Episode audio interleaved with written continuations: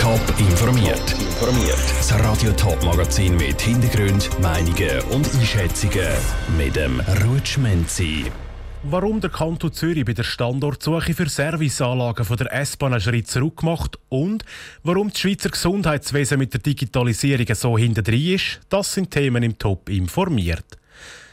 Auch wenn in der Corona-Pandemie die Passagierzahlen im öffentlichen Verkehr zurückgegangen sind, dürfte der ÖV in der Zukunft noch wichtiger werden. Für das braucht es aber auch die nötige Infrastruktur, so auch bei den Zürcher S-Bahnen. Dort braucht es dringend neue Service- und Abstellanlagen. Die hätten eigentlich im Zürich Oberland und Eglisau sollen gebaut werden. Doch wegen dem starken Widerstand aus den Gemeinden krebst jetzt der Kanton wieder zurück. Nora Züst. 20 Fußballfelder. So gross ist nur eine von drei Anlagen, die die SBB will bauen. Bei der Suche von einem Standort für Service- und Abstellanlagen müsse der Kanton immer verschiedene Interessen abwägen, sagt der Regierungsrat Martin Neukomm an der Medienkonferenz. Wir haben einerseits Nutzungsinteressen, sagt das Wohnen, Industrie, Verkehr, einfach überall, wo es Platz braucht. Oder sagt das Schutz wie Wald, Fruchtfolgefläche, also Landwirtschaftsland. Da muss man häufig abwägen zwischen den unterschiedlichen Interessen. Und je dichter das der Kanton wird, desto schwieriger und umfangreicher werden die sogenannten Interessenabwägungen. Solche Service- und Abstellanlagen sollen am Ende von einer Bahnlinie sein und dafür sind die Gemeinden Bubiken, Humbrechtiken und Eglisau als mögliche Standorte ermittelt worden.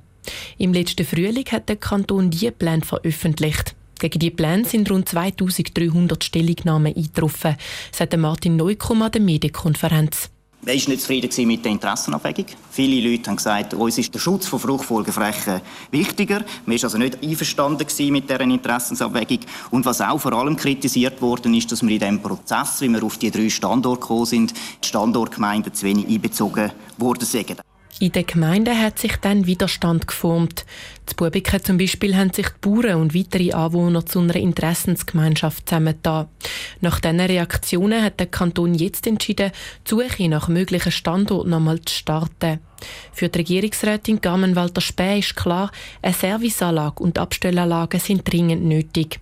Weil für bessere ÖV-Verbindungen bräuchte es in den nächsten Jahrzehnten auch mehr Züge. Und die müssen ja auch über Nacht irgendwo abgestellt werden. Und sie müssen auch regelmäßig unterhalten werden. Und das alles ist untrennbar miteinander verbunden. Sie sind aber, das wissen wir natürlich auch, unterschiedlich beliebt in der Bevölkerung.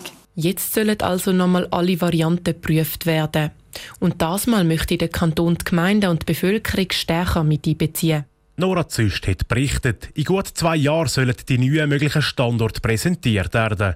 Was jetzt schon klar ist, dass der Kanton Zürich Oberland immer noch favorisiert.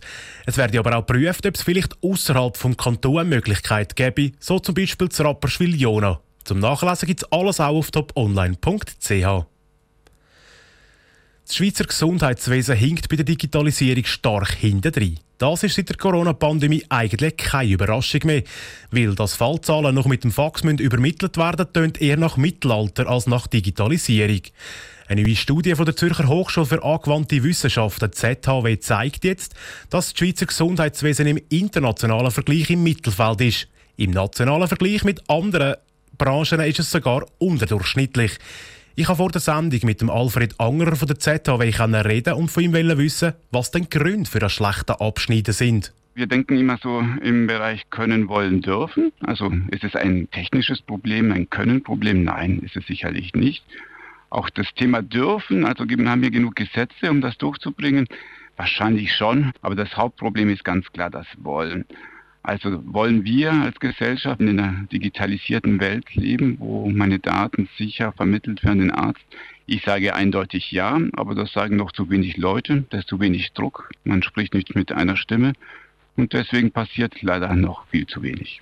Da schreiben in der Studie, dass vor allem Junge eben das gerne würden wollen, aber eben offenbar sind das einfach immer noch zu wenig, die da genug Druck ausüben, dass das Gesundheitswesen auch für sie macht. Ja, auf jeden Fall. Ich glaube, das ist auch ein Kommunikationsproblem. Also zum jedem guten Gesundheitssystem gehört es, dass Daten, Informationen zwischen den Akteuren ausgetauscht wird. Und wir kennen eigentlich schon seit Jahrzehnten eine gute Lösung dafür, ein elektronisches Patientendossier. Es gibt ja kaum Menschen, die das haben und praktisch null, die das richtig aktiv nutzen. Es ist einfach, sage ich mal, auch den Bürgerinnen den Bürgern nicht klar, welche Vorteile das hätte, wie bequem das wäre und vor allem wie wichtig das für unsere Sicherheit wäre, dass wir unsere Systeme, unsere Daten dort gut nutzen. Und das ist schade. Jetzt haben Sie geschrieben, dass ähm, Corona-Pandemie ja teilweise einen Digitalisierungsschub ausgelöst hat, wie beispielsweise, dass man den Doktor über das Internet oder Telefon äh, konsultiert hat, dass das zugenommen hat.